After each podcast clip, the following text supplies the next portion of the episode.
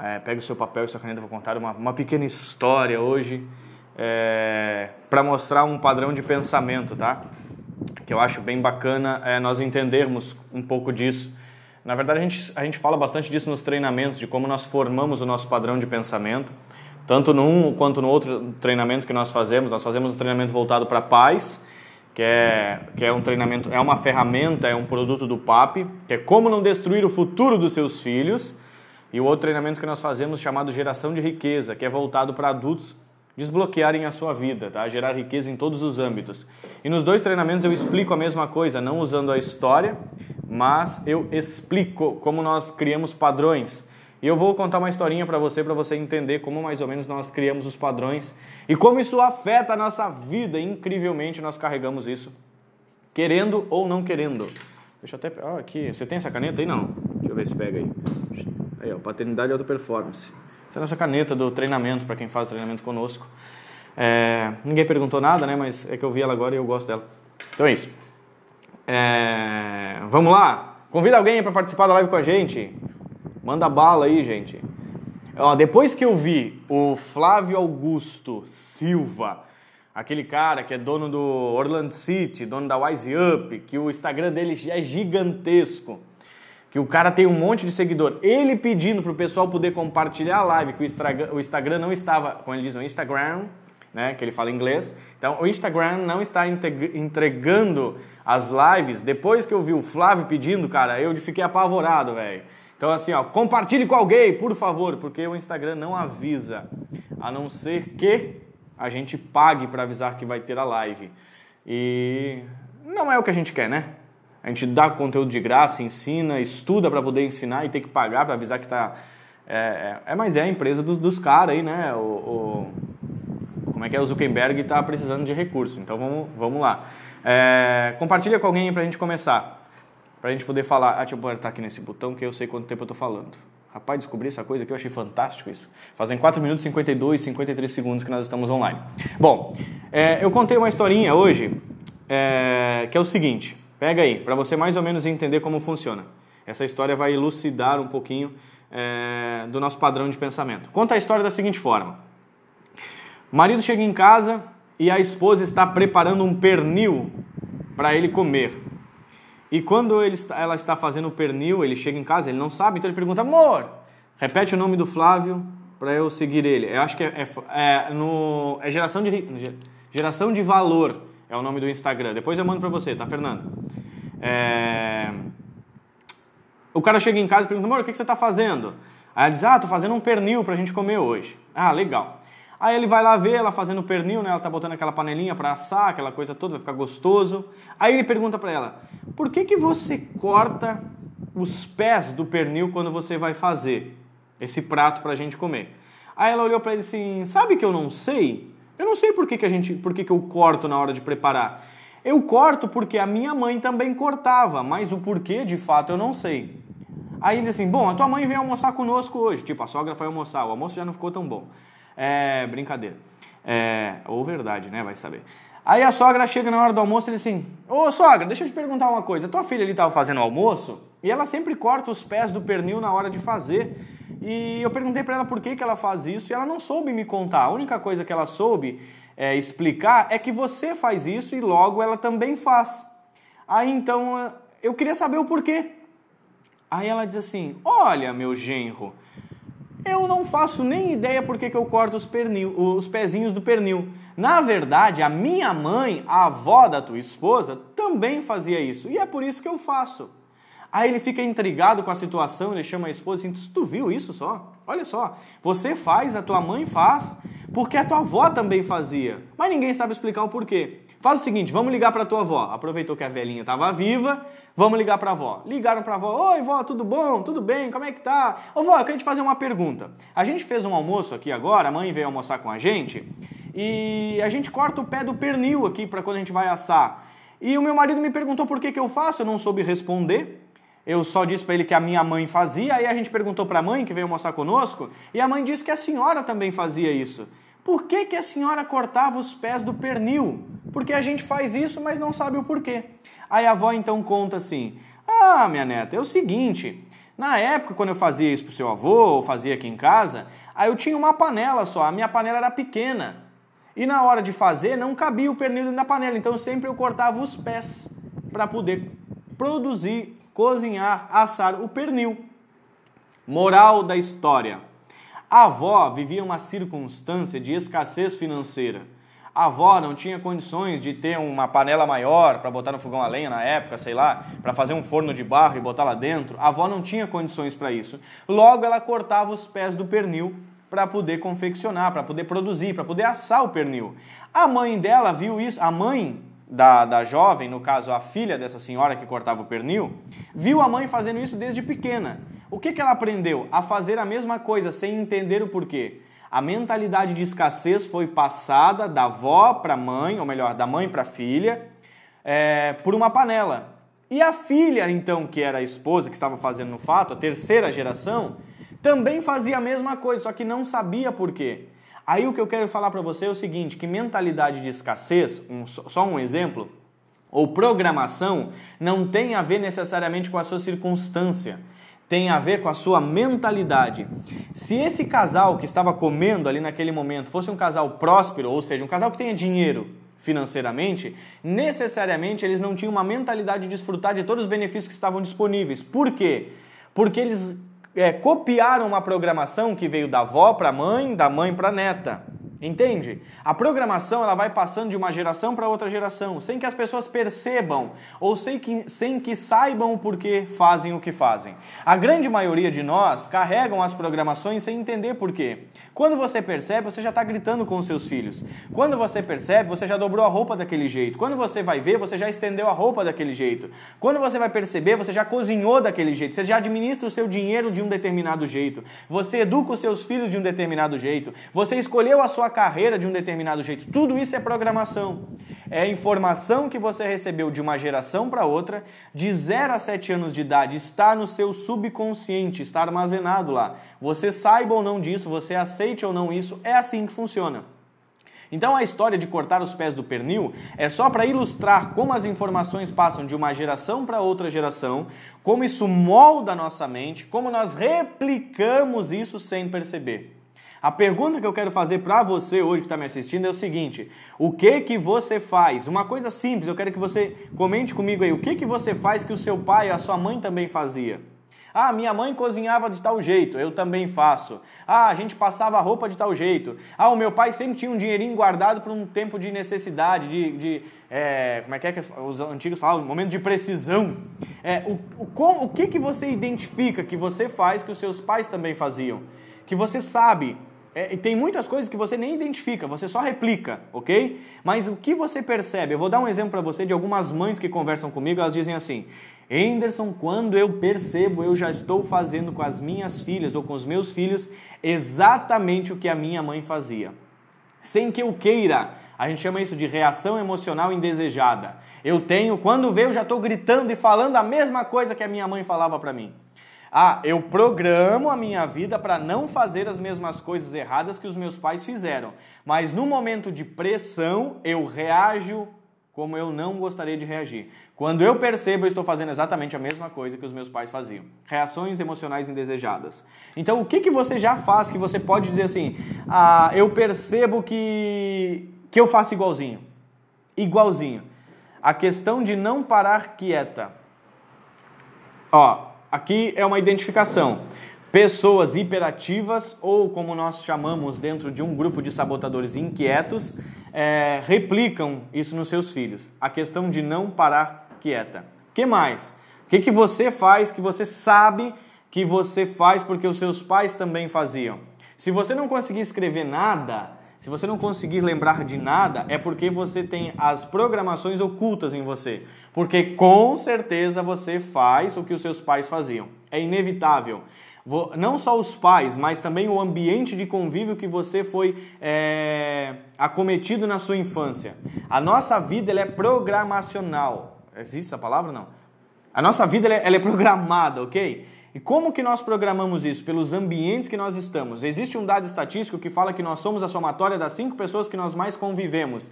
Isso é verdade. Você que mora no Brasil fala português porque cresceu no meio de pessoas falando português. Se você for para a Bahia, você vai encontrar um sotaque. Por quê? Porque as pessoas falam naquele lugar com aquele sotaque. Todo mundo que cresceu fala daquele jeito.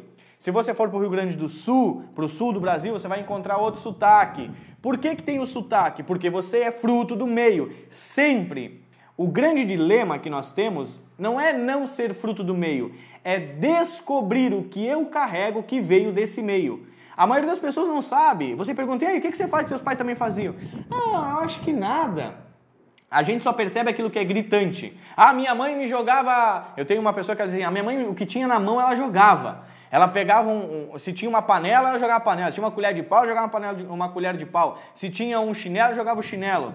Tá, ok. Aí o que, que você faz? Não, eu não jogo nada. Mas como que é a sua movimentação quando você está irada? Ou quando você está irado? Ah, é verdade, é muito parecido. Eu só não tenho a mesma reação espontânea, mas o sentimento descontrolado é parecido. Todo mundo vai ser fruto do meio, não tem como não ser. É impossível.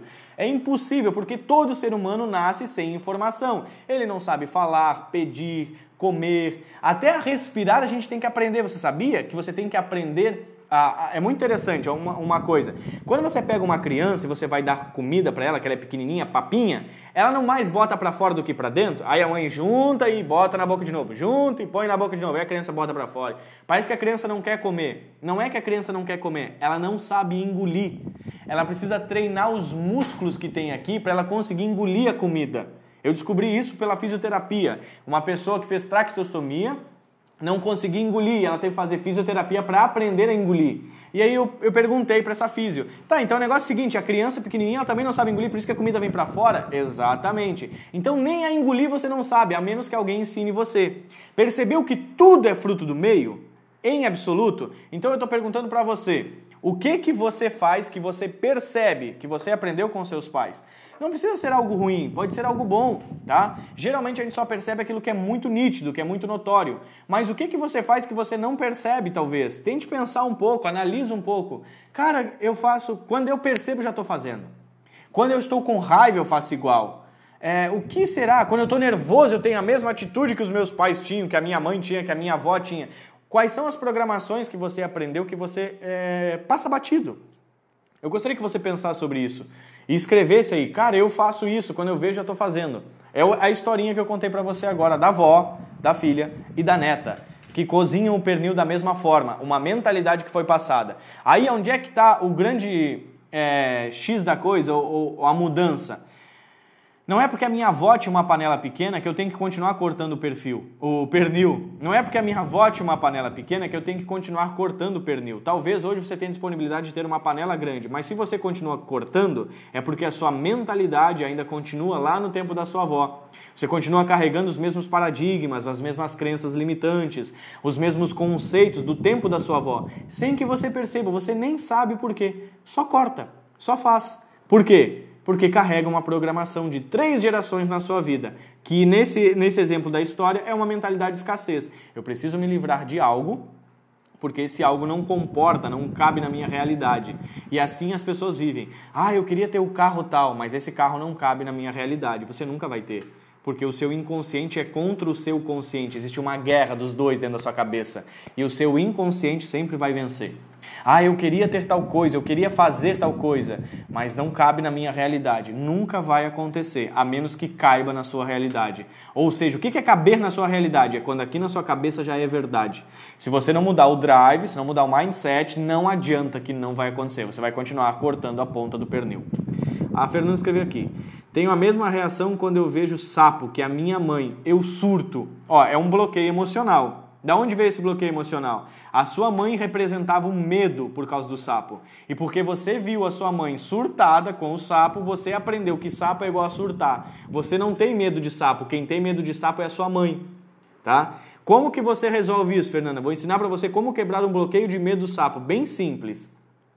Primeira coisa que você tem que fazer é ter a tomada de consciência. Essa você acabou de ter agora. Eu tenho medo de sapo e quando eu vejo eu surto. Tomada de consciência.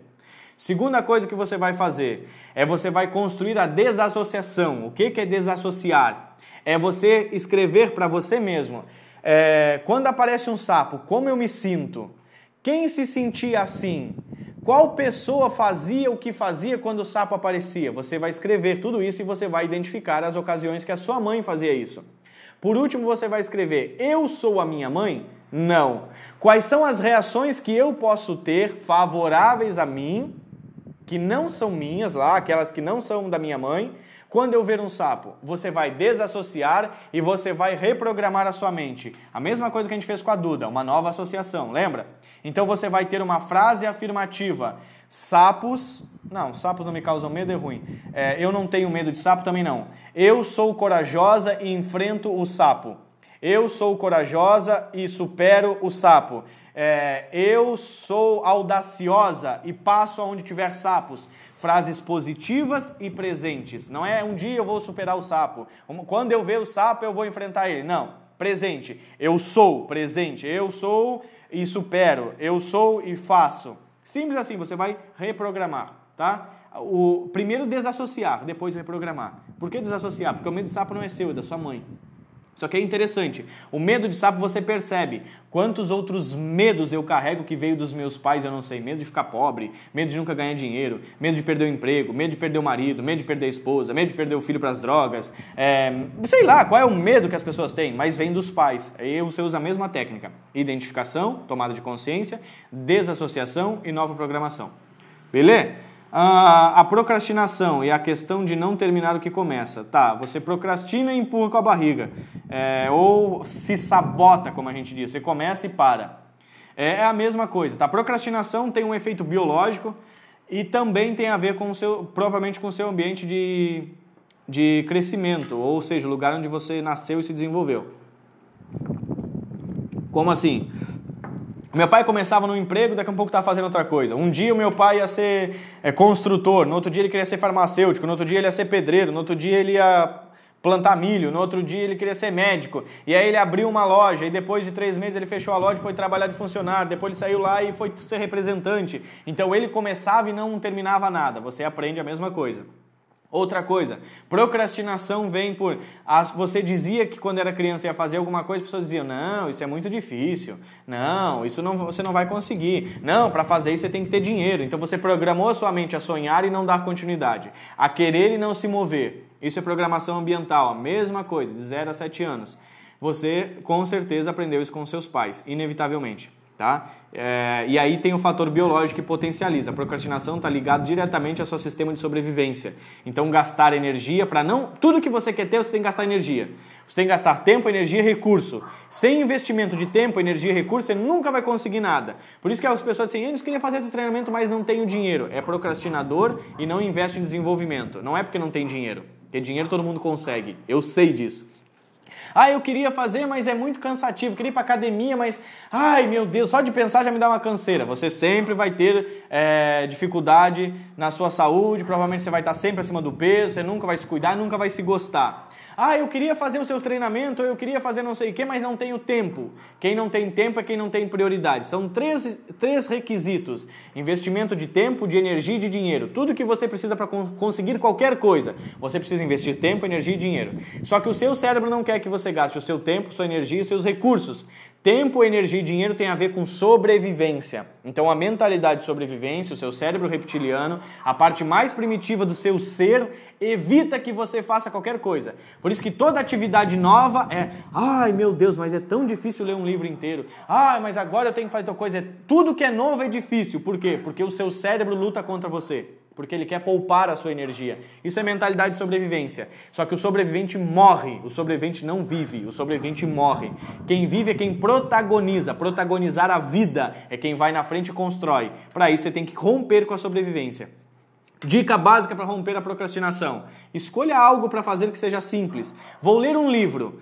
Aí eu comecei a ler o livro e não gostei. Ah, vou ler outro. Não, você vai terminar esse livro. Não tem a ver com o livro, tem a ver com você vencer você mesmo. Então você vai pegar um livro de 150, 200 páginas, você vai ler todo ele, uma página por dia sem falhar. Para te ajudar, você vai pegar alguma coisa que você goste e você vai dizer para um amigo seu: Ó, oh, se eu não ler o livro de 180 páginas em 30 dias, isso aqui é seu. Mas tem que ser uma coisa que você gosta, seu celular, alguma coisa. E você tem que cumprir com essa palavra.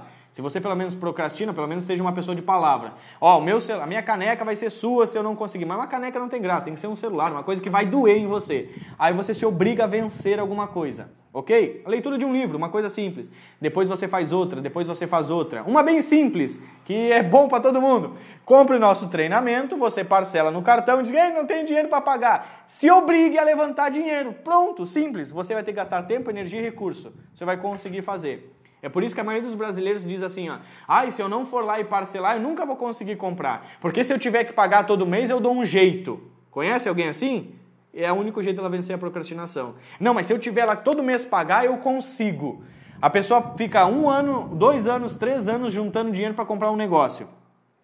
Por quê? Porque ela junta todo mês para comprar, ela vai lá e compra à vista. Ou ela junta todo mês pagando a continha para poder comprar. Se ela não fizer assim, ela não consegue. Ela precisa de uma regra, precisa de um cabresto nela. Se não botar um cabresto, não botar um buçal, como a gente diz, a pessoa não consegue. Por isso que a maioria das pessoas financia as coisas. Porque se não tiver alguém, ei, hoje é dia 12, seu boleto venceu dia 10, você não vai pagar? Aí a pessoa não paga. Tem que ter alguém cobrando, alguém cobrando, alguém cobrando. Então a primeira coisa para você vencer, use essa técnica a seu favor.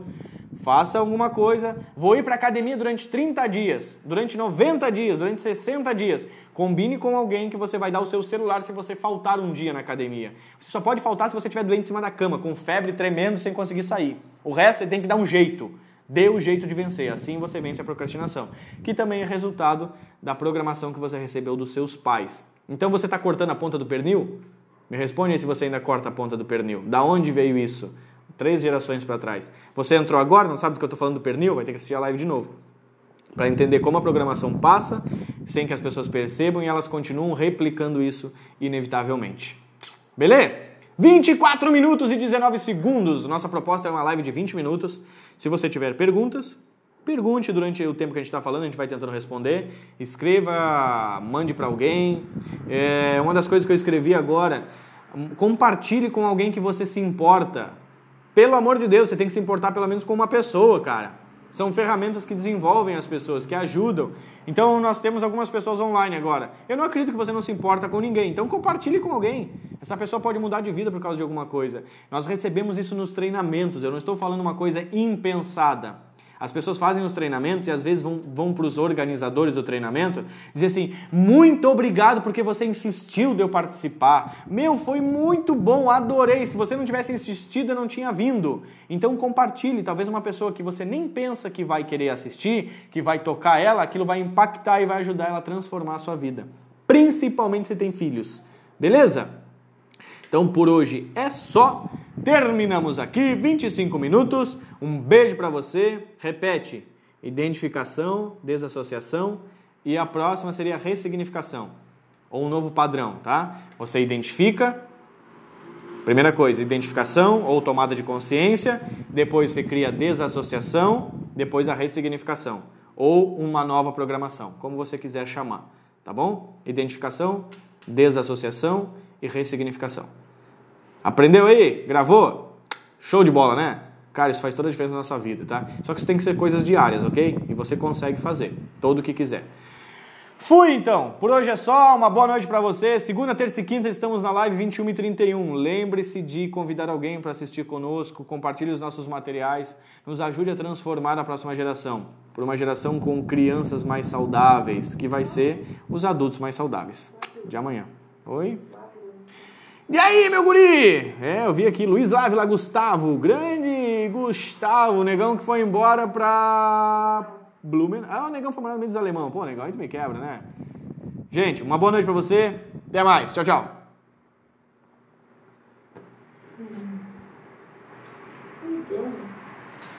Ficou mais gente na live hoje.